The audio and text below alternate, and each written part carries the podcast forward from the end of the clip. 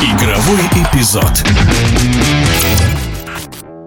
В немецкой Бундеслиге Дортмундская Боруссия имела все шансы стать чемпионом в этом году. Футболистов Баварии могло спасти только чудо. Оно и произошло. Бавария, вопреки всем обстоятельствам, финишировала на первом месте. Реплика в прошлом игрока ливеркузинского Байера Дмитрия Булыкина. Нереальная интрига в чемпионате Германии. Борьба за чемпионство решалась в последнем туре. Давно такого не было. Обычно Бавария задолго до окончания чемпионата оформляла чемпионство, а тут все было было в руках Боруссии Дортмунд, которые на своем стадионе должны были обыграть Майнц и становиться чемпионами. Но пропустили необязательный гол, не забили пенальти, пропустили второй гол, и это очень сильно окрылило Майнц, который почувствовал, что может выиграть эту встречу. И, конечно, психологически надломило Дортмунд.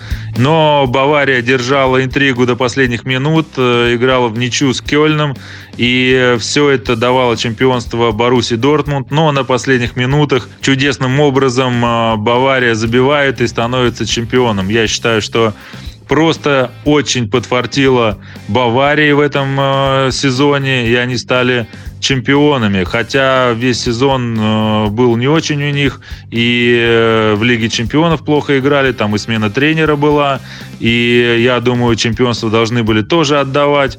И вся вот эта валидольная концовка, наверное, повлияла на то, что уволили все руководство Баварии, и Оливера Канна, и спортивного директора.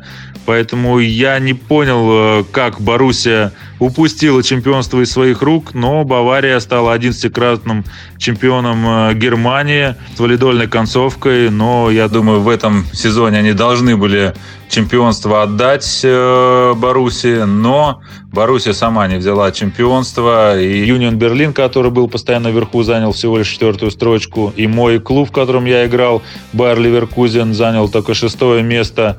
И, конечно, чемпионство Баварии до последних минут. Все это, конечно, нравится болельщикам. И здорово то, что все решается в последних турах. Э, очень интересная концовка чемпионата Германии прошла. И уточнить надо, что Дортмундская Боруссия на своем поле уже к середине первого тайма проигрывала 0-2 середняку Майнцу и ушла от поражения только в компенсированное время. Ничья 2-2. И этой ничьей хватило бы для чемпионства, если бы Бавария в гостях тоже сыграла в ничью с Кёльном, и все к этому шло. За 9 минут до финального свистка счет был 1-1, и все же Бавария смогла выиграть, забив за минуту до окончания встречи. В итоге Бавария в турнирной таблице обошла Дортмунд лишь по дополнительным показателям. На третьем месте Лейпциг. В эфире был в прошлом игрок ливеркузинского Байера Дмитрий Булыкин.